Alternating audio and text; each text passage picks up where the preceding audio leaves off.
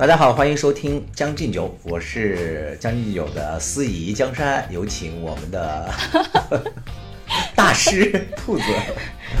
我是我是副司仪兔子，怎么还有副司仪？司仪助理，预预备役司仪。因为现在快过年了嘛，就我们两个也都在各自忙一些乱七八糟的事儿哈。像我呢，是由于没回家过年，所以自己在这儿呢。呃，张罗着一些乱七八糟的这个事儿，虽然不能回家过年了，但是还有点要有年味儿嘛，是吧？所以我就开始在家里酱牛肉啊，什么炸这个东西呀什么的，就忙得不亦乐乎的。兔子在忙什么呢？工作。呃，我其实我觉得我可呃，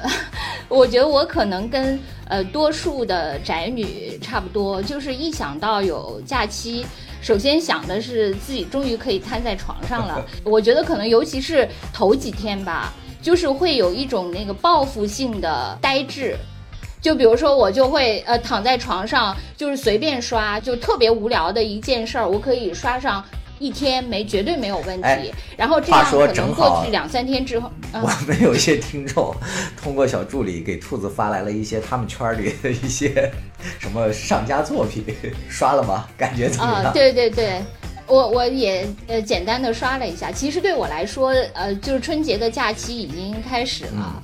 呃，因为呃香港这边一个是它首先放假是不按国内就是凑一个长假的，它还是按呃正常的这个节奏，比如说今天是星期天，它就也是在放假的，哦，而且呢，最近香港疫情特别严重嘛，就是至少是西安级别的，我们呃这边都是提倡尽量居家办公的。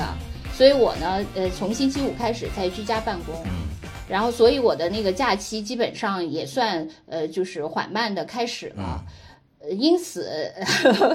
对今天的这个话题，我其实完全没有准备，因为之前的两天我都瘫在床上。杂七杂八说了这么多呢，对，就是想给大家解释一下，说今天的话题呢，就是没有话题，就我们两个都没有做什么准备，其实也不是了，还是有一个主题。就是今天呢，也想结合大家呃，尤其是在外地过年的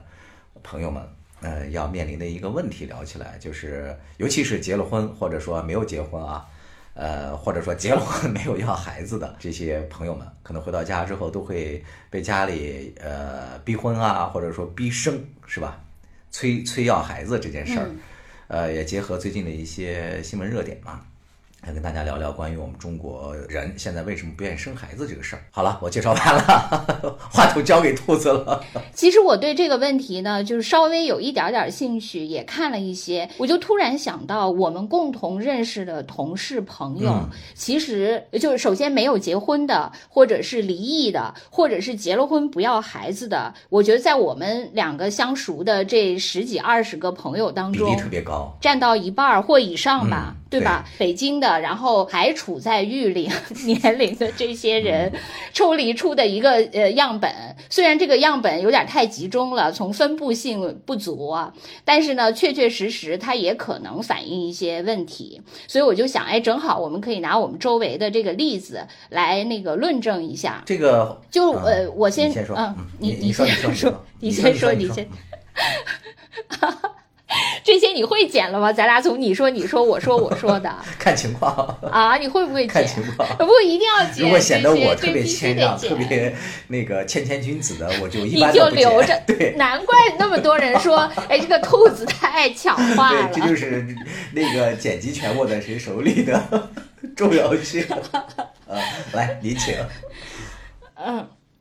啊，其实就是我先说我自己，我自己就是一个呃结婚但是没有要孩子的那么一个一个案例。比如说有一些分析，就是说为什么就是现在生育率变低了这些原因，我自己来比照，我觉得确实我每一项都中了。哪几项呢？其实有很多分析嘛，就是说关于为什么，其实最常见的一个分析是说。养孩子成本高，对，但是实际上呢，这个呢绝不是一个唯一的原因。呃，就是他是说，就是一个社会，它一一旦进入这个工业化到一定程度，就是这个生育率就必然伴随的就是要降低。对，中外都是皆然，没有例外的。大家可能考虑最多的就是说，哎呀，养孩子太贵了，因此我不生。就对我来说，这个成本可能不光是一个经济成本的问题。嗯。这个成本是一个对我来说是一个无形的，就是主要是我觉得这个呃任务太重了。哦，我有点承担不了，就好像在工作中，我你也了解，咱们之前也说过很多次，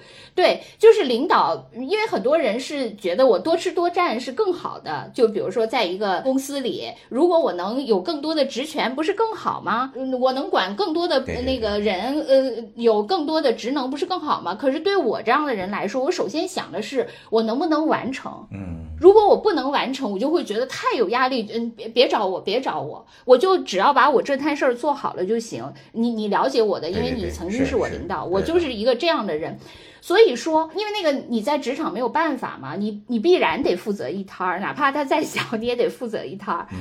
但是你你自己要不要孩子这件事情，你是可以选择的。而这个任务又是比任何一个任务都难都大的一个事情。嗯。所以，像我这么一个怕负责的人，我我如果说我自己拔高一下，就是其实我是一个很负责的人。正因为我很负责，我才不会轻易的去接一件事儿，对吧？是的。所以我就说，对孩子接了事儿之后，你几乎交出来的那个答案，交出来的这个成果都是，呃，我们老说你的这个及格线要比我们要高嘛。就我们普通的员工，一般就是这个事儿，领导交给我们之后，六十分就不错了。但是你的及格线好像至少是八十分。你都基本上会超出领导的预期完成这个工作。从另外一个角度来讲的话，在别人眼里的一件比较简单的事儿，可能对你来讲其实不是那么简单的，就显得这个任务更加的繁重一些。你会对别人理解的更责任感更强一些吧？我就记得你举了一个例子，在以前咱们节目当中，我印象特别深，就是比如说我们上网买一个东西，嗯，比如说要买咱们那个洗碗机，我基本上就是抄作业，我就问，哎。同事谁谁谁有啥？你你不是买了吗？你跟我一说，哎，马上就买了。嗯。但是像你呢？你说你要是这个领了这个生活中的任务之后，你要做一一笔特别详细的一个调查。对。上知乎，然后看 各个比价，对，是看各种评论，看各种那个买家的评价以及买家之间的问答，对，不然你就会焦虑。对我，我其实我还想那个，就你刚才对我的吹捧再做一下回应哈。嗯。第一，呃，我想说你对我的吹捧降格了，以前你说的是 别人。六七十分就行了，我必须是九十分，今天我已经下降为八十分。我是为了不想给听众增加压力。啊，对，另外我就是说，我觉得确实就是就养孩子这件事情来说，无论是八十分、九十分，我根本都做不到。我觉得我六十分我都做不到。因为时至今日，我都不知道应该怎么教育孩子，而且我也不知道，就尽管我们以前也做过好多期节目，都是呃聊怎么教育孩子，看我们周围的一些例子，呃劝我的朋友啊、亲戚啊怎样怎样。但是实际上，我觉得很多事情不是事到临头，你是不知道自己会有什么样的反应的。嗯，比如说，也许我是一个鸡娃鸡的比谁都狠的妈妈，也有可能啊。嗯。当然，我也可能是一个佛系的，这个都，我觉得真的是你不到你自己清零的那一天，你是不可能知道的。而且，即使是你处在那个环境中，你自己也有可能是不停的变化的。但不管怎么样吧，就是因为这个任务实在太难了，而且我连我自己的及格线，连呃所谓的大众的及格线我都达不到，所以我不能要。这个成本对我来说实在太高了，嗯，我觉得这一条我是中的，嗯，其实为什么就是说大家最关注的就是这个事情，就是养养孩子成本太高，呃，当然是主要是指的呃生啊，或者是给孩子的各种消费啊，以及对他的教育啊等等等等这些嘛，嗯，呃，现在有一个数据，大概可能在一线城市养个孩子就是呃要把他养大养成年，呃，大概就是要一百万吧，对。啊，差不多是这这种成本。那我说的刚才这个无形的成本，那简直就是一个天价了。然后这个是一个呃大家最聚焦的原因。那个第二个原因实际上是大家呃说的比较少，但是一说大家也确实。并且我也中的，就是说你受教育的时间随着你经济的发展，对嗯每一个劳动力的要求越来越高，所以每个劳动力的那个受教育时间就越来越长。嗯，那可能以前，比如说你是一个什么中学毕业，你就工作了。呃，可能更小的小学毕业怎么样怎么样？但现在呢，就是什么研究生毕业都是起步的了。嗯，所以很多人离开学校的时候就已经二十几快三十了。然后呢，你又不可能刚开始工作就马上生孩子，因为你还要在职场上 要先稳定下来，先立足。所以你可能又得再工作几年，等等等等。这样的话，你的那个生育年龄可能就是三十以后才开始，原来可能二十出头就开始了。你这样就至少缩短了十年。对，我觉得尤其对于女女性来说更是这样，因为你虽然说可能也是三十岁以后才立足，觉得自己可能才有能力去养家养孩子，但是你可以找一个更年轻的女孩啊。因为反正不用你亲自生，是的，是吧？是。但是对于女性来说，就是因为我觉得我也是，我在那个颠沛流离的初期，我就已经兴味索然。我有一个同学，他可能比较早熟，他就特别笃定的跟我们说，他是个男同学啊，嗯，他说我是将来绝对不会要孩子的。哎，我们都很奇怪，我们就问他说为什么？因为我这同学还挺优秀的，他当时下棋就是围棋。曾经是呃什么高校联赛的冠军，他那个改下国际象棋之后，就又迅速的又拿了一些什么奖。他是一个很聪明的一个人。嗯，我们说你这么优秀的基因，为什么不把他那个传下去呢？他当时就说了一句话，我印象特别深刻。他说：“我觉得人活在这个世界上，就是社会化的过程太痛苦了。”嗯嗯，我觉得他这句话一下子就打动了我。嗯，我们回想一下，就是我们自己从一个懵懂的少年，然后开始走上社会之后。像这个人情啊，还有这个社会的各个残酷的现实啊，他对我们的这种毒打，有时候真的是让人特别的痛苦，是吧？有些人在这个过程当中就逐渐的异化了嘛。你在这异化的过程中，确实是很不舒服的。所以我这个同学就这一句话就回击了 我的那个什么，我当时也是觉得，哎，是，我觉得他说的就很有道理。但是他没有，他没有。恶恶阻过你来自于这个 DNA 的那个 对繁殖的热情，对，因为我的繁殖欲太强了，对，就是小农意识，就是强烈的繁殖癌，但但是晚期繁殖癌患者。但是你说这个世界还是挺讽刺的，就是你这么想繁殖的一个人，至今也没繁殖一个后代，是不是？是他那个那么不想繁殖的人也没有繁殖啊，他我 我还略说他反而繁殖了，我还略有那个什么，他现在也在是吗？他真的没繁殖？是他在某个那个挺大的电信公司，已经是那个总经理级别了吧？社会资源各方面都非常好。一想到这里，我就平衡了一些。他结了 又离了。然后又结了，又就不说了。啊，反正没有孩子。嗯嗯呃，就可见他这个社会化的过程还是持续痛苦的，也结了又离，离了又结。也可能在持续甜蜜着，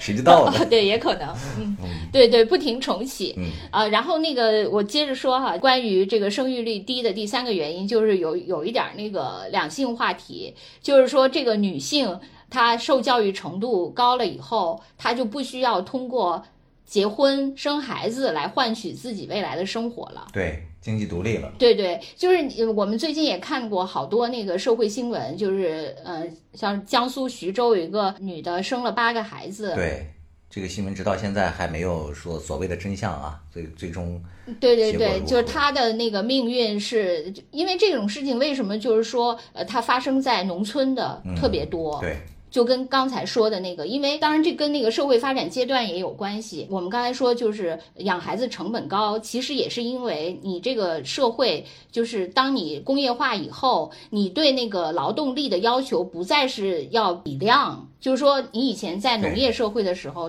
大家就比量嘛，家里有多少个劳动力，是吧？至少可以撑着，而且好像我每生一个孩子就是一个机会一样。对，也许个孩不知道那个哪个孩子就成了，是吧？而且就算大家不成，我这些也都是家里的劳动力，嗯，等等等等，这个原因嘛，就是像现在这种社会已经发展到这种程度了，就不再拼量了，就比质了，是吧？所以就是养的那个成本就会。很高，但是对于女性来说，就如果你呃置于一个比较就是不发达的社会，就在农村，那你可能就只能通过生孩子来换取你在家庭的地位。嗯，在没有实行计划生育前，好多英雄母亲，除了是指就是他培养了一一个什么英雄啊烈士以外，很多还是因为生了很多的那种叫英雄母亲嘛，对吧？对，是吧？就是说到咱们的那些朋友，女性不生孩子的，我觉得真的非常多。因为当然也有人是很喜欢孩子，嗯，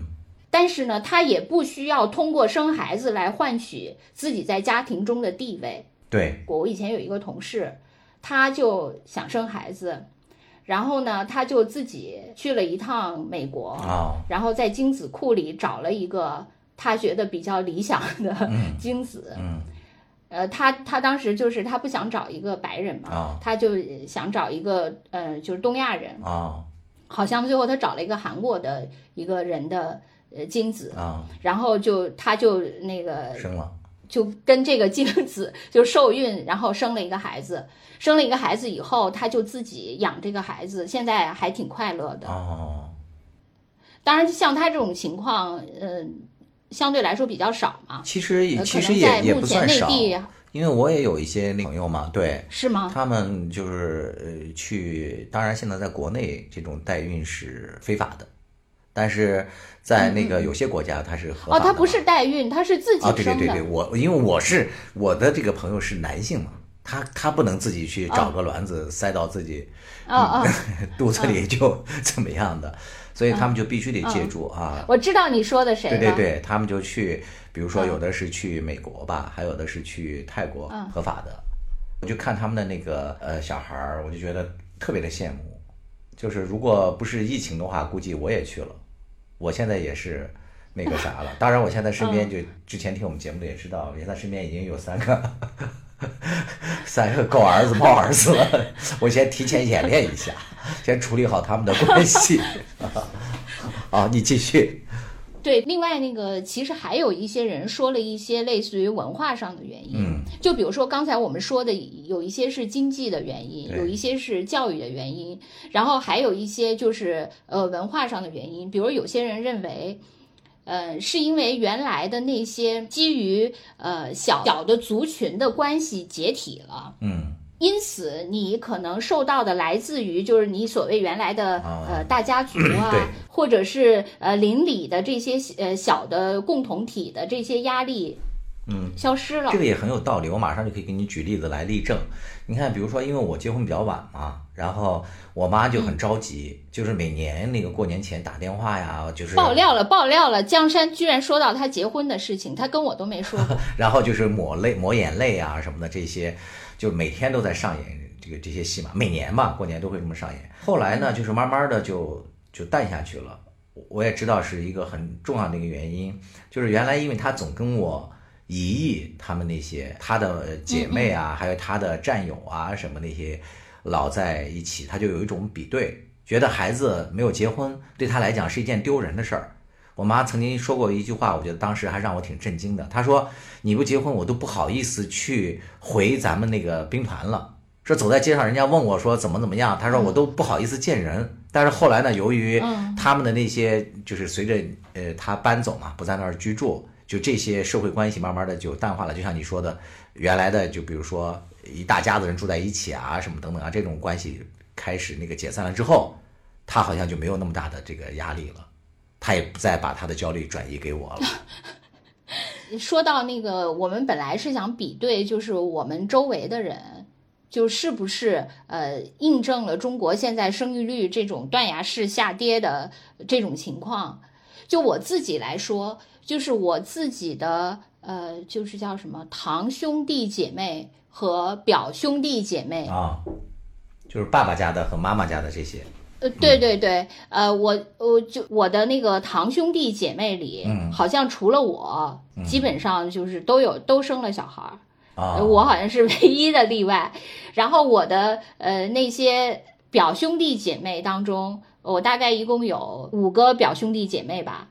大概算上我三个都没有生孩子。哦，那因为有另外两个都没有结婚啊，对，都没有结婚，然后剩下的结婚了，就是呃两个生了，然后我的没我没生，基本上是这样的情况。然后，但是我觉得这些人呢，因为他们是属于是因为我们是血缘在一起的，可能是因为一个家族可能拥有相同的这些成长经历的人，他是这样的一个比例。但是呢，如果从我们的同事来说，因为我们可能是呃就是后来的工作环境以及我们受的教育差不多，然后让我们呃从事还从事了同样的行业，然后有因因此拥有一个小的共同的这样的一个氛围的这些人里，我感觉这个生育率是更低的。嗯，对，确实是这样，是吧？那这个这个，我觉得江山是最了解的，因为江山以前是呃我们公司主管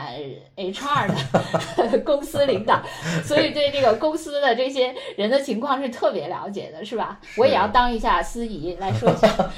我觉得可能跟我们的那个工作性质有一定的关系。咱们单位原来因为是那个传媒单位嘛，首先大龄女孩就。挺多的。其次呢，就是哎，有人还说过这样一句话，我不知我不知道你还有没有印象了，就是因为当年咱们那个位置不是处在 某个那个公墓附近嘛，人家说我们那儿的 那个风水不好，说你看这么多，除了那个大龄的那个单身没结婚的，除了这个之外，结了婚的到这儿来也都离了。哎，我我 你知道吧？因为当时说我们部门有好多这样的。我我其实常年在想这件事情。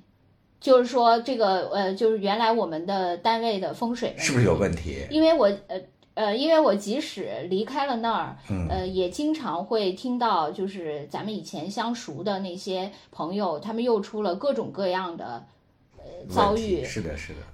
对，就是你，当你每每次想的时候，你就觉得吴姐怎么都是这样了。但是，但是我也想客观的说一句，嗯。就是因为我们都步入中年了，对，就这些事情就都纷至沓来了。也就是那个幸存者偏差嘛。比如说，咱们都已经散落在各地了，大家如果没有什么动态，反而就变成了最好的消息了，被那个大家所八卦、所流传嘛。往往大家开始流传某个人的事情的时候，往往是因为他更多的是遭遇了不幸，对，因为他遭遇了什么好事儿，大家是不会交口称赞的，因为人都是希望。通过别人的遭遇，可能从心底里头，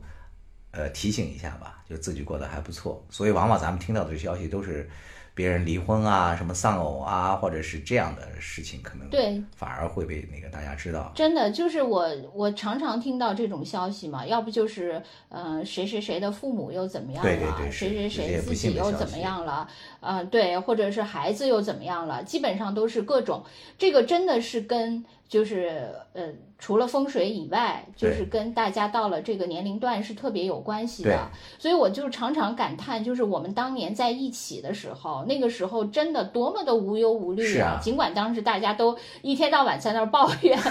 工作、生活、领导什么的，但是实际上呢，那个时候就是生活真正的。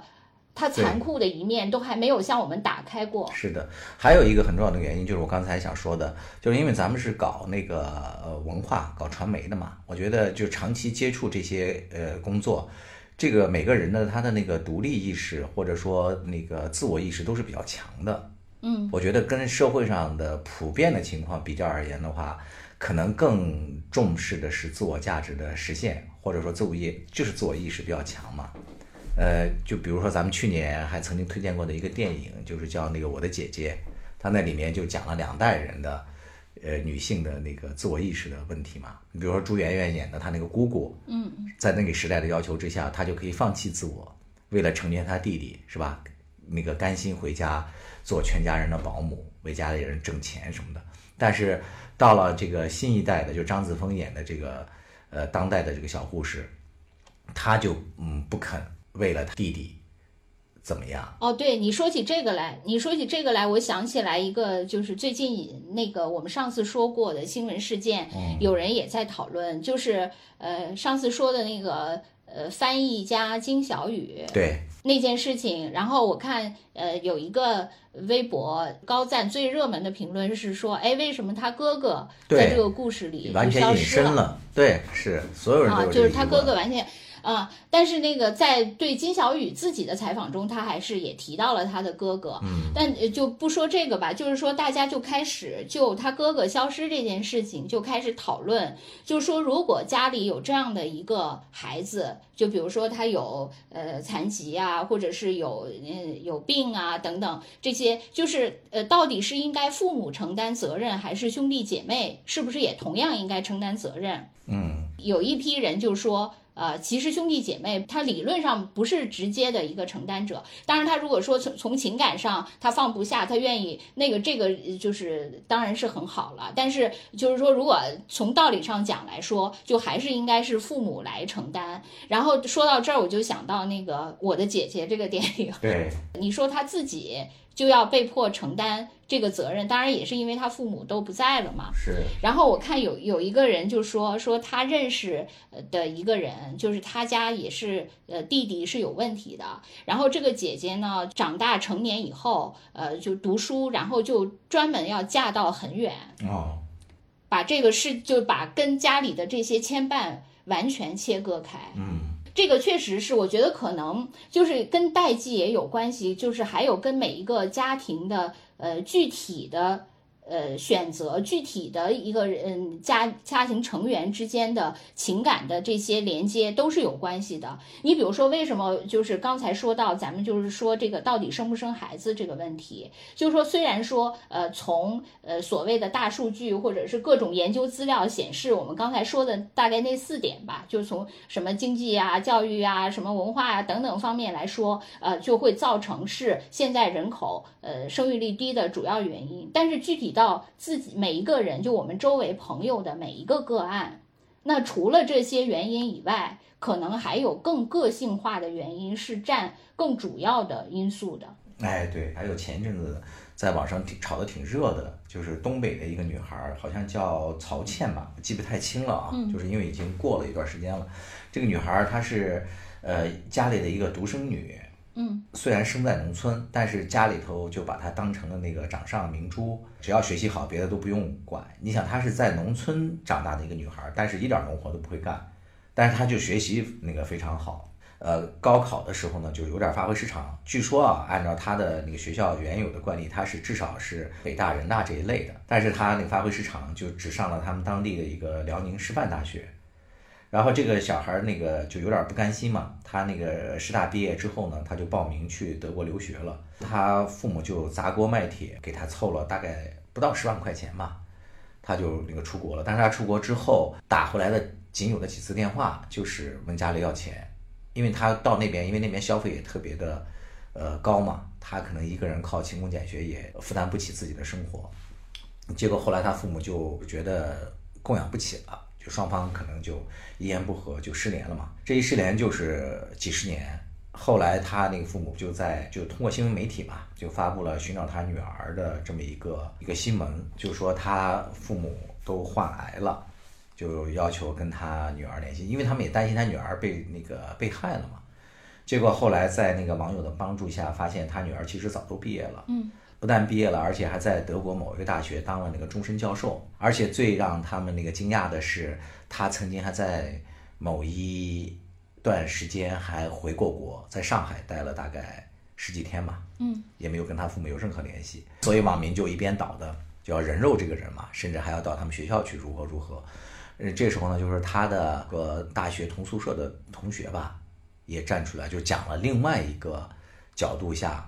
这个女孩的遭遇。他说：“实际上，这个女孩从小是表面看，她父母对她是非常好的，但是实际上，这个小孩呢，就是他爷爷好像还是一个出身挺高贵的一个什么人家，只不过后来那个家道中落了，他那个父亲到了农村，但他父亲一直希望通过他在光宗耀祖嘛，所以从小就对他进行的那种教育是完全不尊重他个人任何那个意志的，所有的选择基本上都是他父母替他决定。”呃，表面上看只让他学习，实际上是压抑了他所有的那个发展的一些其他的那个诉求嘛。在德国生活那段时间确实很苦，他打回来那个家里的那个电话的时候，他父母好像据说那个电话里也也骂了他，就说他只知道要钱，嗯，什么的，就是从另外一个角度吧，也讲出来了这个女孩的遭遇。嗯，我觉得她可能也是自我意识就通过那个出国之后吧，得到了某种那个唤醒吧。就包括他去德国去读书这件事儿，本身可能也是意味着一种那个叛逃。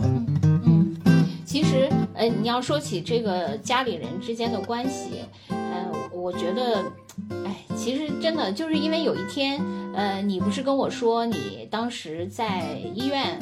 陪你同学，是，然后当然也有他自己的家人做手术嘛，对，然后你对他家人的那个种种的呃手术后的你的他们的反应跟你预期的呃是不一样的，你还感到呃挺惊讶的，你你来描述一下。对，就是因为我这个同学他就挺年轻的嘛，实际上就是那个癌症嘛，就所幸是早期，因为当时那个手术可能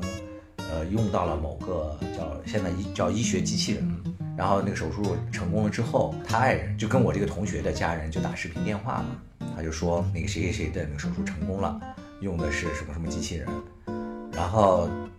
他家里人第一句就是话是啊，那机器人是不是很贵啊？就是在我看来，难道最应该关心的不应该是我这个同学本身状态怎么样吗？或者说手术，呃，进展是不是很成功？有没有什么后遗症什么之类的？嗯。然后我就略有尴尬。然后我那个同学可就我那个同学的爱人可能也有点不太高兴。他的呃某一个呃兄长吧，在电话在那个视频的那头。就滔滔不绝地开始跟他们讲起了，说，哎，你看我们家这个谁谁谁这个孩子，他的孩子今天去做了那个牙齿的根管治疗手术，他可勇敢了，完全就没哭。来来来到镜头前来跟大家表演一下，就他们完全没有关注到，就是他们自己的这个弟弟还在手术室室里刚做完癌症手术这件事。那其实你知道那个我我听到这个事情以后，我其实就是我有呃。主要的感慨，我就是觉得，其实大家可能以前就是过分，我觉得很多人类的情感可能本身就是被过分美化了。嗯，对，是的。就是说，当你呃直接就是你看到了这个呃它它的复杂的样子的时候，你就有点不太能接受。以前什么对那个呃爱情的呃一些粉饰，就认为啊必须是忠贞的，然后自始至终就只爱一个人，多么的纯洁和美好。但是可能实际上都不是这样的。对，就是就是，当然每个人不同，有的人可能就是他不会背叛别人，会一直坚持一个婚姻到老。但是你说，那他们之间这么几十年，是不是都是最开始的那个激情澎湃的爱情呢？可能就不是了。对，对吧？可能就是他们曾。曾经描绘的那些东西特别永恒的，可能并不存在，除非就是说你一直没有得到这个人，可能你对他一直怀有一种就是求而不得的爱，可能反而是永恒的。但是，一旦那个可能很快就衰减了。对，我觉得你我觉得家庭，对我觉得你说的特别对，我都忍不住要插话了，真的是这样，就是呃，因为我。自己就是近期就是人到中年嘛，家里有很多人在医院里，我们去医院里的这个时间也越来越多了，然后见识的也越来越深刻了。就我见过很多家庭的，就是真正的悲哀的一面。一方面就是缺钱少药的这种家庭挺多的，嗯，我不是原来在以前节目里也聊过嘛，呃，陪护病人的时候，就真的是亲耳听到就有人说那个自己给自己借钱，嗯，做手术。就是他的爱人听说他得了这个绝症之后，就带着孩子就走了，就对他完全不管。这是，这是这不是说一一例两例的，得了老年痴呆的人，在这个住院的，然后他的女儿喂饭的时候不耐烦的骂他，哎呀骂的那个话那个脏啊，这这这真的是很现实的事情。但是我们在网上或者说我们在日常生活中接触的，好像家家都是那个。什么母慈子孝啊，家庭和睦的这种局面，其实真不是这样的。可能更多的人是不愿意把真实的这一面展露给别人看的嘛。也可能有好多人，我觉得就隐隐的能够意识到这生活的残酷性，也是决定不生育的一个重要原因吧。我记得咱俩以前聊过好多次，就是关于住院，就是比如说我自己住院啊，还有我爸住院，呃的一些经历，遇到的那些病友，我记得以前也说过，哎，我就我都有点不想说了，那些故事真的就是说起来就挺伤心的。是，其实我就想，我就想啊，说你刚才故，你刚才这次经历的另外一点，就是他们对那个孩子的这种宠爱、吹捧是。呃和对这个呃中年人的漠视，对其实这个真的就是家庭里面的一种势力，就是势利眼的那种势力。嗯，确实是因为那个呃，这个人如果他已经呃，这个人生的抛物线他已经走过这个高峰，然后渐渐走向颓势的这种情况，和一个冉冉升起的孩子在家庭里的地位是不一样的。对，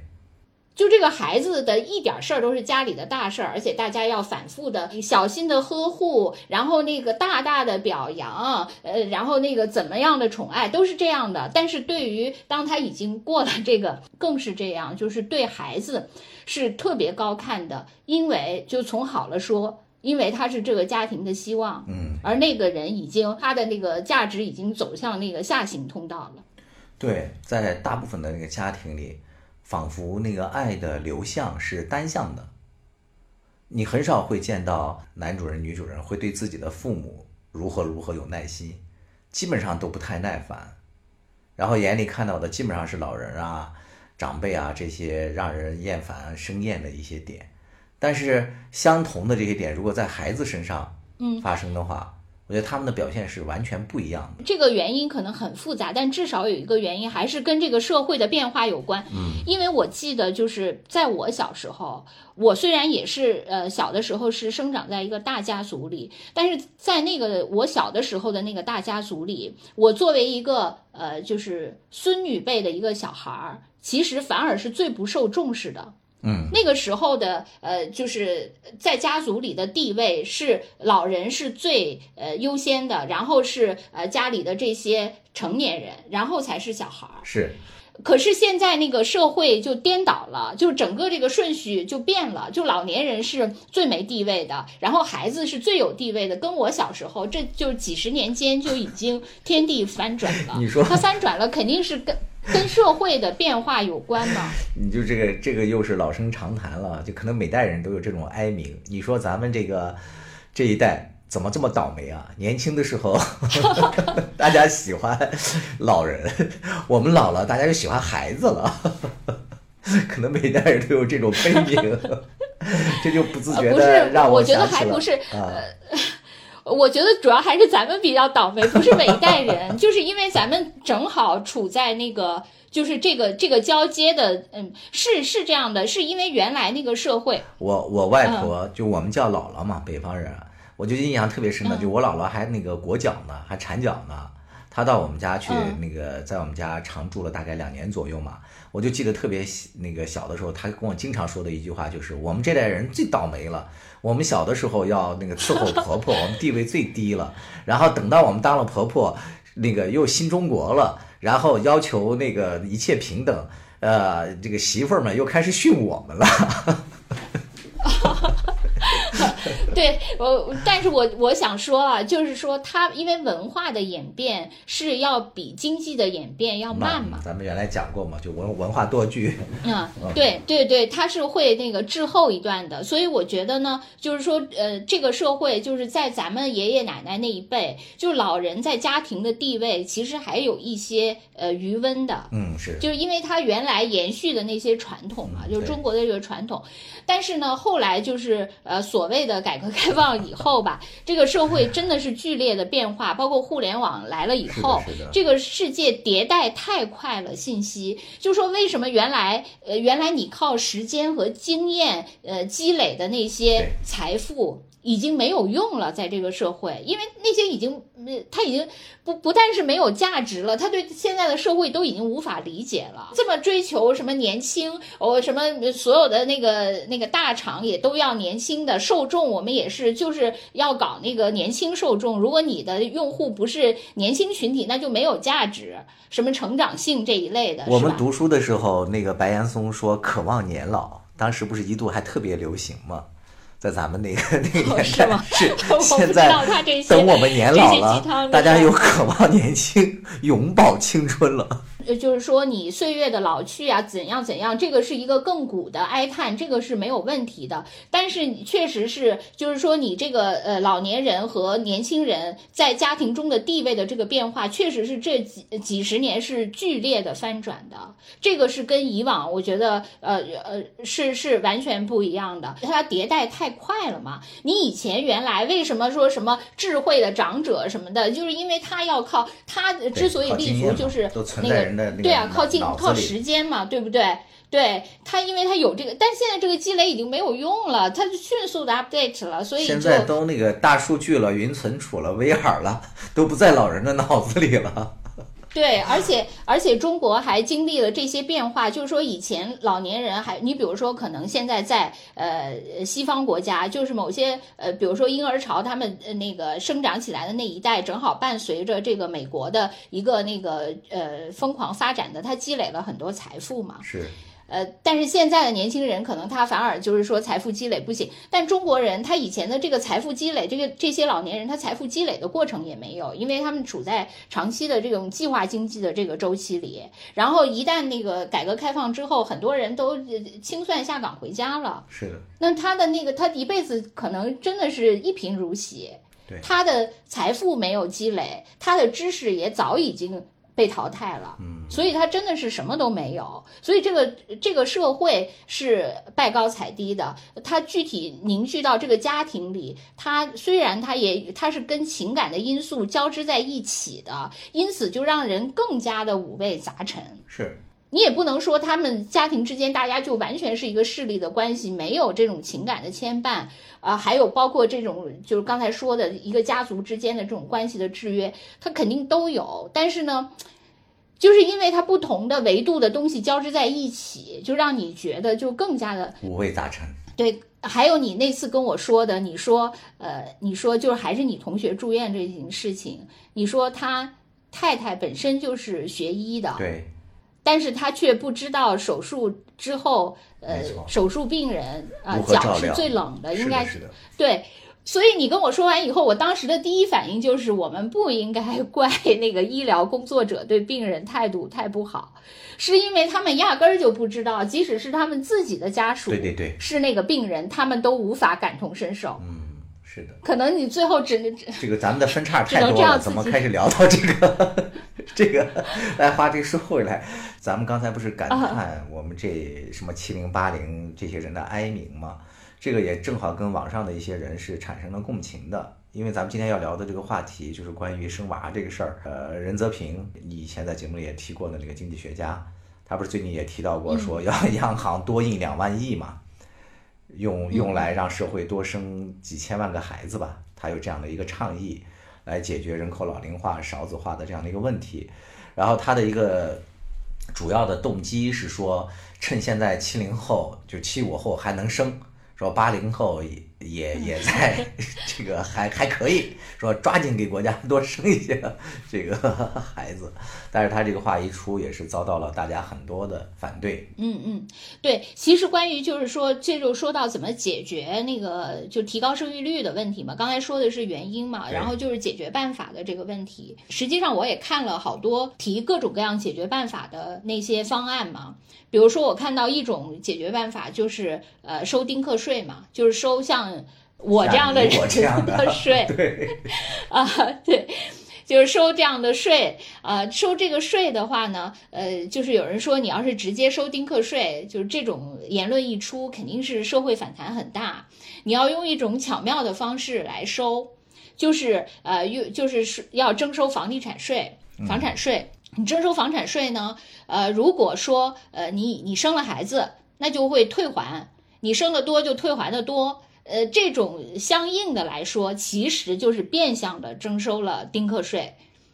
这个是有一种呃解决方案，还有一种呢，我听到的一些就都是民间的，就各种各样的那些呃方法嘛。就有人就说，他们认为的关键就是养孩子成本太高嘛，所以他就是说，首先你要给孩子医疗，在他十十六岁之前，他所有的医疗就类似于像公费医疗一样免费的，或者是只需要付一个挂号费。就这样就可以，然后就承包他一切的这个医疗的问题。好像就是参考一些欧洲的那些发达国家的一些做法吧，是吧？比如说什么冰岛啊、法国呀，什么这些北欧那些国家。对，然后还有一种就是说要给那个妈妈以这种医疗上的倾斜是，就是说，你比如说你生了一个孩子以后，你不是现在咱们都要交社保嘛？社保里面有一部分的呃医保是个人负担，虽然说有的工作的话是呃就是你的公司一令都给你交了，但是其中理论上是有一部分是你个人负担的。那如果你生了孩子以后，就是你个人负担的这一部分就给你免了。对，如果你又生了两个孩子，那就是你的这个医保报销的等级，比如说原来你只能报销百分之七十，那给你改成百分之八十；如果你再生，给你改成百分之九十，就是有提这些方法的。嗯就是说从呃，就是妇女、儿童这种相对来说，在这个里面，它是一个那个需要被保护方的这个提高它的这些保障这个角度来让他愿意生。对，这些都是一些方法，但是我也看过很多很多研究，就认为，其实呢，如果就是呃最不管用的，就像任泽平说的那些发钱的方法，为什么？是因为呃，刚才说了，就是在一线城市养一个孩子，那一百万对的成本。你的那个两万亿，就是洒洒水，呃，是均分啊，对啊，对，其实是根本就没有用的，就是解决这个或其实是解决不了的，就是低生育率，它是伴随着你这个工业化的一个必然的过程。你想说啊，现在我把生育率提高到那个怎样怎样的呃高水平，恢复到曾经的，那是不可能的。你只能是说让这个过程稍微的慢一点儿而已。所以呢，他们认为就是最重要的。不是呃解决这个养育成本的问题，而是要在有生育意愿的人身上做文章。如果这个人压根儿就没有生育意愿，你给他补贴再多的钱，也几乎是没有用的。嗯，那什么人有生育意愿呢？那可能还是中小城市或者是呃农村的这些人。对，所以就是说，如果你要呃补贴。呃，可能向这些人倾斜，有生育意愿的人倾斜，可能效果会更好一点儿。对，但是这个问题也特别复杂。就比如说这两天咱们刚才提到的那个社会新闻，有些地方有生育意愿的这些人，他的那个人口素质，甚至一些那个人口质量，你也没有办法这个保障。你比如说像这个新闻的这个主人公，是吧？他一口气生了八个，嗯、但是这个孩子的母亲。就从那个不是有很多人就说，从那个婚姻法上来讲，按照他们的描述，这个孩子的母亲是个精神病患者嘛？那么精神病患者就现在按照民法典也是不应该生育的，这当然是一个个案了啊。你如果再放大了讲，还有这个整个的民众素质的问题，越偏远的地方生的越多。我原来在我们那个节目里也讲过一些，在很早期的时候，有些像我们那些边疆地区。有些那个地方的这个孩子，他就当时他们的一句口号就叫“多个孩子多瓢水”嘛。那你这些孩子长大了之后，他整个的那个素质教育也是一个问题。任何一个这个社会问题的解决，它可能都不是说单一的靠一个政策或者说一个方向就能解决的，它就比较复杂。嗯，那就是说到咱们周围的朋友。呃，就比如说，我已经自我剖白过，我为什么呃不生孩子，主要是我无法负担这个任务，我完不成这个 KPI，所以我就放弃了嘛，我就直接退赛了。嗯，那你觉得咱们周围的这些其他的朋友，他们是为什么？呃，包括你这么想生，为什么反而没生？呃的这些个案，你能有啥总结吗？哎，我觉得可能随着人年龄呃增大，最后你留在你身边的这些朋友是越来越，呃三观一致的。所以我从这一点上来总结了一下我身边的朋友，我们更多的这些人呢，基本上都是所谓的比较边远地区出身的，从小经历家庭环境很一般的，然后到大城市来打拼，在这个过程当中逐渐结识的友谊，然后保留到现在的。哎，最近正好。我也看了一系列的那个报道，那个美国有一个学者，他本身本身也是一个凤凰男吧，就是从这个贫民窟出来的，后来上了哈佛，他后来写了一本书叫那个《寒门贵子》，就中国也翻译了这本书，他那个书里面就描述了，就有点类似于像我们这这种人嘛，他就说我们这一代人呢，就有一个很大的一个那个特点，跟呃条件好的。就是跟这些孩子比较呢，这些所谓中产家庭的孩子，他更善于向别人请求帮助，就是因为他们天生就会相信，呃，这些社会资源是对他们开放的，就自己也拥有使用这些资源的这些权利。但是对我们这些相对的这个贫困学生来讲呢，我们更习惯于就是完全靠自己来完成所有的事情，因为像这个贫困学生的很多的这个父母本身这个学历也不高，学业上就很难。给我们一些什么帮助嘛？然后上了大学之后呢，也不会利用社会的或者是学校的一些这些资源，比如说像老师啊，像什么呀，要求这个额外的辅导和帮助。他就说，好多那个贫困的这个学生，呃，上了大学之后，比如说像美国的那些大学，那个老师每周或者甚至是每天，他上完课之后，他留在教室要有一段时间是专门要欢迎学生去找他解决问题的，但是基本上去找他们的。全部都是那些就是中产阶级的那个孩子们，就那贫困生从来就羞于去找他们。还有一个很重要的一点，他就说，即使这些孩子呢毕业了，因为本身这个毕业率在美国它是宽进严出嘛，说这些贫困孩子的毕业率大概也就是百分之十左右，是很低的。就是他们即使毕业了，他们走上社会之后也很难融入到所谓的那个上流社会里面去。呃，因为这些孩子呢，从底层上他就不太认同。那些占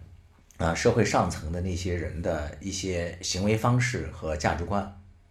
举个很简单的例子，就比如说他们的一些聚会或怎么样，呃，在那些呃上流社会看来，那是一个很正常的社交行为，但是对其他的那些贫困的孩子来讲，他们就会感到很不舒服，就把那里面赋予了很多呃额外的一些东西，他就不太认同那些。你比如说啊，举个很简单的例子，就是呃类似于呃请领导吃饭。或者说，呃，在什么时间啊，就是那个送一些什么礼物呀，表达一下谢意啊，等等啊，他们就会从另外一个角度去解读这些事情，让自己感觉到不舒服，从而就。离所谓的这些管理层就越来越远。对我，我觉得我就说起来，我也很符合呀这类的人啊，我就是这样的一个人。是是吗？对呀，你就想，你比如说我，我我原来我是因为我没有这方面的需求，我根本不需要给任何人送礼。对，因为我就是呃，就是很自然的按照就是一步一步的，就是就好像你那个呃玩游戏做任务一样，你就一个一个的任务都到你面前你就完成，然后就自然走到了这一步，就并没有需要去凭借什么呃人情世故，我直到。我爸爸需要做手术住院这件事情，我才打开了这最终还是走上了这条路。对对，你就是比较晚嘛，所以所以你到现在你也没走上所谓的管理阶层上流社会啊。我感觉你是处于一个中间阶层，就是衔接了上流社会和我等这些。我我我就是个中间件，你是 中间件，一座桥接的这个对桥接的啊，对对对，是他说的其实就是一个身份认同焦虑，嗯，就是那些相对的混的比较好的风生水起的，能够呃进到社会或者在一个公司管理层的，就是他从底层就认同上层的一些人的一些做法，他不会把他嗯。放到一些对抗的思维里头去，所以。你刚才问我，我就在想，我身边更多的人都是这样。我，嗯，我我觉得这个还是比较个体化的。呃，从我来说，我觉得跟呃个人的性格，嗯，是吗？我觉得不是个体化。我我有一个特别好的一个朋友，他原来也是在呃央视做那个《走进科学》的，也算是那个资深的。当然，这个节目现在已经下架了，已经不在了。他就原来给我讲过一个例子，对，是吗？他说他在走廊里见到那个领导从对面过来。他就要假装去厕所，就要和他错开。他就呃，包括他的工作好，我至今也是这样啊。对，所以你是我跟你说，我都不是说假装去，对我不是假装去厕所，我真的就是 一百八十度向后转。你是真的去厕所，就见到领导我不是，我就是，了。比如说领导从我面前出现。我当即就往回，就是往回，因为我为了不跟他相遇，我就直接掉头。所以你看，你父母是不是往 另外一个方向盲目的走去？对，是吧？对对对，也不是职场或者不是那个官场或者是上流社会的人。哎，对我们怎么讨论到这儿来了？我的意思是想说，哦，我身边的这些朋友，因为我们是到北京来，到这样大都市来打拼，就结合你刚才分析的为什么不愿生的这么多具体的原因，嗯，我觉得我们的这些朋友在这个社会里面，他始终没有解决一个真正的安全感和真正融入到这个当地的这样的一个问题，就他自身的安全感都没有解决好，他为什么要去生养下一代呢？就跟动物一样嘛。嗯，我觉得这个事情是很复杂的，真的没法就是简单的用阶层来。你比如说，我再给你举一个反例，你说我自己是一个中间件的桥接，什么都无所谓。但是呢，我就想说，呃，我在呃工作中也也接触过一些所谓的比较高的官员的子女，啊，就是一些那个权贵阶层的。啊不不是生不生的问题，就是说呃的生，就是原来对这个生育率的分析是肯定。我正在喝水，你突然一口 生，我都喷出来了，我好像感觉你自己说我生。啊，你继续。我想说，呃，就是对生育率的分析，不是一向有这个结论吗？就是说，呃。呃，上层的人和底层的人都很能生，中间层的人反而不怎么生嘛。对，是。对我就，我就想说，我也认识一些权贵的子女啊。我觉得这些权贵的子女呢，他们可能就是反而是因为呃生活条件太优越了，所以他们其实并没有呃。怎么说？就像你说的，就是非常懂这些人情世故啊啊啊！非常懂这些人情世故，很会这些。其实他们并，因为他们压根儿不需要这些，他们的路都是坦途。嗯，对，是。所以他不需要那些。你你你，比如说，你可能说，呃，可能比如说家庭是一些呃中中下层官吏的。他可能需要一些迎来送往啊，或者是一些人情怎么样的，那个他可能会呃对家庭当中耳濡目染的。但是真正的权贵的孩子是那个迎来送往这些还只是表层的一些技巧嘛？我觉得最重要的支持他们去这么做，而且做的很自然的一些原因是他认同整个这些他们这个阶层的这种呃价值观，是因为他觉得这么做是对的，合乎他们的道德。所以他才会这么去做，嗯嗯，进而呢，呃，他也会融入到管理层，从而呢获得更好的资源。你你要说到那个就是老年了有没有人照顾这件事情哈，就是一方面我也确实就碰到过一些呃特别真实的故事，就比如说呃我爸住院的时候，我就听他们讲过，就是说有一对老夫妻，他们没有孩子，然后呢呃最后他俩都住院了。都住院了以后，这个老太太就每天自己捏着自己的那个财产，就是放在一个钱包里，一个小包里，她就一直自己就在手上拿着这个东西，就作为她最后的这这点依托啊。就住院的时候，就每天自己抱着这个这这点财产。就跟我以前看过的那小时候看过的一些国外的小说，就是也是一对夫妇，他们在战乱中就嗯把他们的那个所有的财产都换成了金条，然后就拎着他们的最后的这点财产在那个命运中奔波嘛，就是这这一类。就我听到这个故事，我也就很感叹，因为我就想我自己 以后可能在 医院也需要自己抱着自己的小包，即使是躺在病床上。就可能也是这样，但但另一方面呢，就是你比如说你我周围有很多有孩子的这些朋友，他们都是一样的口径，说我不指望这个孩子给我养老啊，将来我也咱们一块儿去住养老院，对，都是这样的。是的。不过也许那他们只是一些呃。就是为了安慰我们这些 丁克家庭的一种，是吧？一种善意的谎言，是吗？这两天我还刚好看了一个那个新闻，他就是说日本东京有一个 独居的老人，今年应该已经八十多了吧。他家里头本身是非常有钱的，你想在东京嘛，他们家还住了一个有院子的一个大房子，就是价值挺贵的。但是这个老人呢，呃，他的。父母过世之后，他还有一个跟他相依为命的一个妹妹。他那个妹妹大概在三十年前吧也去世了。然后从此之后呢，这个人就一直孤独的住在那个东京的一个豪宅里。但是他整个人就已经颓丧的不行了嘛。那个记者无意中在街头采访的时候遇到了他，然后就要求去他家里看，他就带那个记者进去看了。看了之后，哇，他们特别吃惊，这个人家里面全是垃圾，三十年没有打扫过。有点像那个森茉莉嘛，啊，就孙欧外的女儿。然后这个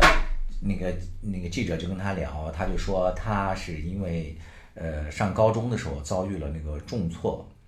就是他上高中的时候上的是一个贵族学校嘛，他的那个同学全部都上了那个日本的最好的那个学校，结果他自己呢高考失日本的利哈佛。啊，对哈佛对，第二年高考又没考上，好像考了连续两年三年都没考上，最后他就挫败感特别强嘛，他就产生了那个退赛的那个心态。但是由于他小时候受到的那个教育比较好，他又没有彻底的退赛，他自己呢就长期的酷爱阅读。就那个记者去他家里，还发现他的那个书架上的书特别多，而且大量都是那些大部头的那些很艰涩的一些什么哲学书。就说这个人他虽然，呃，生活在这个垃圾堆里，已经放弃了这个世俗的这些连接，但是他自己的内心的精神世界相对的还是比较的富足和独立的。跟记者那个交流的时候，还谈的还挺好的。然后那些电视台也做善事嘛，大概就在呃几年前就花钱请人去给他把那个房子给清理了出来。呃，清理完了之后呢，大概几年后再去回访，发现又恢复了原貌。所以我看完这个人的这个状态之后，我就心头一惊，我就告诉我自己，千万不能像他这样，我一定要抓紧时间，在我还能生的时候 生几个娃。哇，你你你现在 你看，我也我也世俗化、高龄化了，我把娃当成了让我那个避免住这种垃圾堆的一个工具了。我啊，我可怜的工具工具人孩子。我我我确实觉得就是，嗯，因为那嗯日本的这种故事特特别多。就你刚才跟我说，我为啊、我为什么说是森茉莉呢？就是森茉莉是呃不是呃之前就说呃看那个耽美小说什么的，这个森茉莉呢，她也算是一个耽美小说的一个鼻祖我完全不知这个人。道啊。嗯，对，就是他是呃，日本有一个特别有名的一个小说家叫森欧外，她是森欧外的长女啊。对，就是我小的，因为那个我小的时候还看过这个森欧外的一些小说，就他有一个挺有名的小说叫《舞姬》，啊，知道了，有的翻译叫舞女，名字不一样。对，他是你你看我还查了一下，说他是跟夏目漱石、芥川龙之介并列的嗯三大文豪，你这样说我知道。嗯啊，他很有名。对，然后这个森茉莉呢，就是因为这个森欧外，他其实本身就是还有一些好像还是个什么外交官还是啥的，对对对就是嗯还挺不错的啊。对，然后呢，所以就是所以这个这个森茉莉实际上是从小生活在一个富贵之家，嗯，然后那个，但是他也是最后就是沦落成一个，就是因因为他也是单身的生活嘛。虽然他好像到最后还是每每天还要那个盛装去咖啡馆喝咖啡什么的，但是实际上他也生活在一个垃圾堆里，就是这个森茉莉她女儿。然后呢，之后那个那个森茉莉就是也是孤独的死去了，才被人家发现。发现了以后，就发现她住的地方这个垃圾已经非常就是就一层又一层很深了，嗯，就已经好多就就跟那个地地表的那个岩石呃里面那个地壳里的岩石一层又一层那样的了。就是他已经在一个垃圾堆里生活了很久，然后还有一个特别有名的，就是被嫌弃的孙呃松啊松子松子的一生，一生啊，对，被嫌弃的，我重说一遍，你要重新重剪一下。不，绝被对不会。嫌弃的松子的一生，他也是嘛，就是生活在一个垃圾堆里，啊，那那太有名了。就是他们。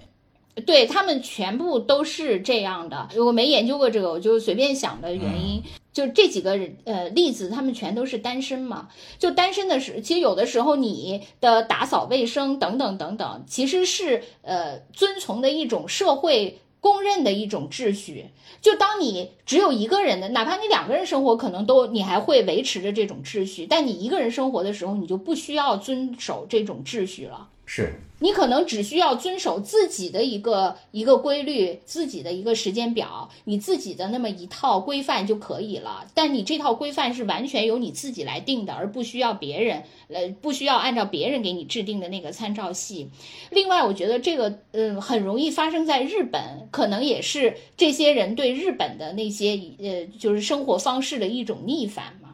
因为我们自己，比如说平时看那些什么，无论是什么叫什么，呃，老师什么那那叫断舍离，是吧？对啊，对，什么对啊，是是吧？收纳系、断舍离系，怎么日本的主妇怎么样井井有条？虽然那东西几千件，但是怎么怎么的那个归纳给我们都特别好。自己一种内心的一种压力嘛，反向的压力，就觉得自对，我觉得他们可能也是一种逆反和释放嘛。是的你越是这个文化中倡导这种这种，其实我并不喜欢。那那个是个理性嘛，但是我其实更想的是这样的，呃，一个生活在垃圾堆里的日子，呃，对我来说就像云上的日子一样好，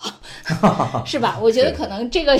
也也有一点儿那个关系。对你说到这个，我就想到这这几个人。哎，咱们今天呃真的太漫谈了。对，没事儿。今天是这期播出的时候是、嗯是那个大年二十九嘛，也就是传统的大年三十嘛。今天这个节目可能没有什么人听，所以我们可以随便谈。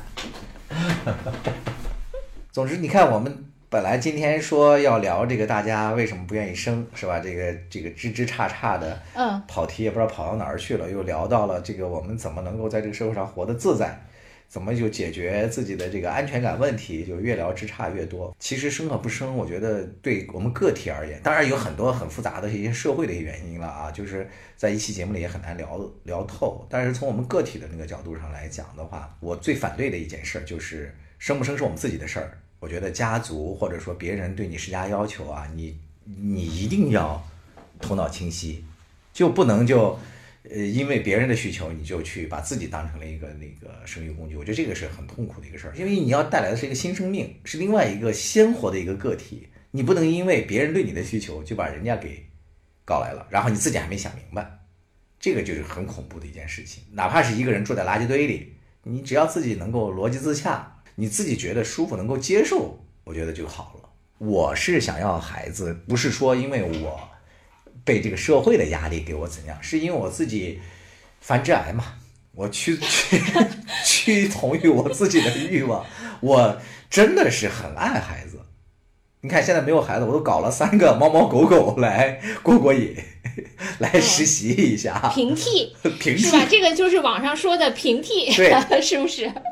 物种替，跨物种的替，是吧？但是那个大家怎么样，我们不做呼吁。我就是生不生，就是你真的你自己决定。哎，那你就是我的那个困惑，你怎么解决就是你你知道怎么来呃怎么来教育一个孩子，就是应该怎么样才能给他正确的人生的指导。呃，也不一定是正确吧，至少是呃不妨碍他的呃健康成长的一种呃教育方式。你觉得怎样才能做到呢？这个对我太难了，其实我自己都不知道呃 人如何为人。其实你看，从我们那个种植界的人来讲，就是 他的出生的时候啊，他是什么东西啊，就基本上决定了他将来会长成什么样的。你所需要做的就是给它合适的阳光、水分、温度，就是恰当的关照就可以了。它长成什么样，我觉得真的不是由你来决定的。我老是呃喜欢跟你说的一个，哎，别这这这句话说错了。我觉得就是啊，像那个谁孩子，这个要留着，不能剪掉。就是像孩子海子说的那个诗一样嘛，就是你来人间一趟，你要看看太阳，什么和你的爱人还是心上人，什么走在街上，了解他，了解太阳，什么什么的这些，我觉得这就是我对孩子的设想嘛，就是他来了，你关爱他，让他健康成长，至于他未来长成什么样，我觉得由他自己决定嘛。嗯。嗯嗯，就是你确实是抱着一种就是养花草，对对对呃啊的那种心态去，但是你觉得你会出现我那个问题吗？就是你一旦真的有了。嗯，孩子，你可能一切就变化了，你也会受这个呃社会的各种暗示，嗯呃，然后去跟别人比，以及在很多事情上，真的我其实确实不知道，就是应该怎样去教育一个孩子。你知道我那个坚定想要孩子这件事儿是我什么时候想清楚的吗？就是我自己真的大病一场之后想清楚的，就是因为在这个呃治疗和自我疗愈的过程当中，我逐渐的明白了一件事儿，就是这个孩子如果呃活成了别人期望的样子，他有多么痛苦。所以我反向也明白了这么一件事儿，就是要让他能够在这个合乎社会目前的这个规则的前提下，就别太出格，能够按照自我的想法去活就好，就不要给社会造成负担，就按照自己的愿望去活。我觉得这就是人生最大的成功了。哎，这个事情简直就是往下说就是无限。对对对，是的。你比如说啊，对你，你比如说这个小孩儿，他有的时候他也很困惑呀，不是每一个人都知道自己想要什么的。嗯。那就就为什么？如果说他他只要孩子，就比如说像你说的这种，就是他完全就可以自由生长，只要你为他提供一个呃对衣食呃住这些就可以了。是教会他如何关爱别人，然后如何爱自己就行了。你这个太理想主义了，真的很难。是吗？我觉得也没多难吧。你比如说，呃，就是呃，我以前我我不是说我以前在伊朗的时候，就有一个那个呃，另外一个公司的一个人，还是我师姐呢。她当时就是她小孩在伊朗的幼儿园里，呃，上就是上学吧。然后呢，她就跟那个当地的小朋友，她小孩就跟当地的小朋友吵架。嗯。吵架以后呢，那个她就来给我叙述这件事情，然后她就跟我说，她说。他说：“我就跟我女儿说，一定要那个，呃，就是以牙还牙，要打回去。”然后他其实说完了这个话以后呢，他也不是很自信，或者说他是不是觉得这样直白的跟我说不太合适？然后他又反问我说：“你觉得是不是应该这样？”嗯，我当时其实就愣住了，因为我不知道应该怎样，我不知道就是说，当这个孩子他受到来自社会的伤害，他应该怎么样对待？我不知道，因为以我的这个个性，我也不是一个以牙还牙的人。但是我又觉得我这样的个性可能也不对。但是以牙还牙就对吗？这又跟我的个性又相悖，所以我不知道应该怎么教育孩子。所以你想过没有？这个问题可能本身就没有标准答案。对，因此，因因此这个活儿我没法接，因为我不知道应该怎么做才能得八十分。嗯。我觉得就是这是他可能最终要解决这个问题的是这个孩子本身嘛。你可能给他提供的，我觉得一个是参考意见，另外一个我觉得就是你要做他的那种所谓的抱持者嘛，就是心理学上讲的所谓的抱持，就是你会让他永远觉得他不论做什么事情都有人在背后无条件的会爱他，会支持他，哪怕他受了伤，你也会陪他疗愈；他犯了错，你也会陪他一起改过。他在这个试探过程当中，我觉得也会自我。呃，教育的，嗯，好吧，那咱俩就是一个乐观者和一个悲观者的分析。其实就先生了再说，要不然我都快错过这个，我都得去冷冻了。啊，行，啥也不说了，去冻啊，你也去冻。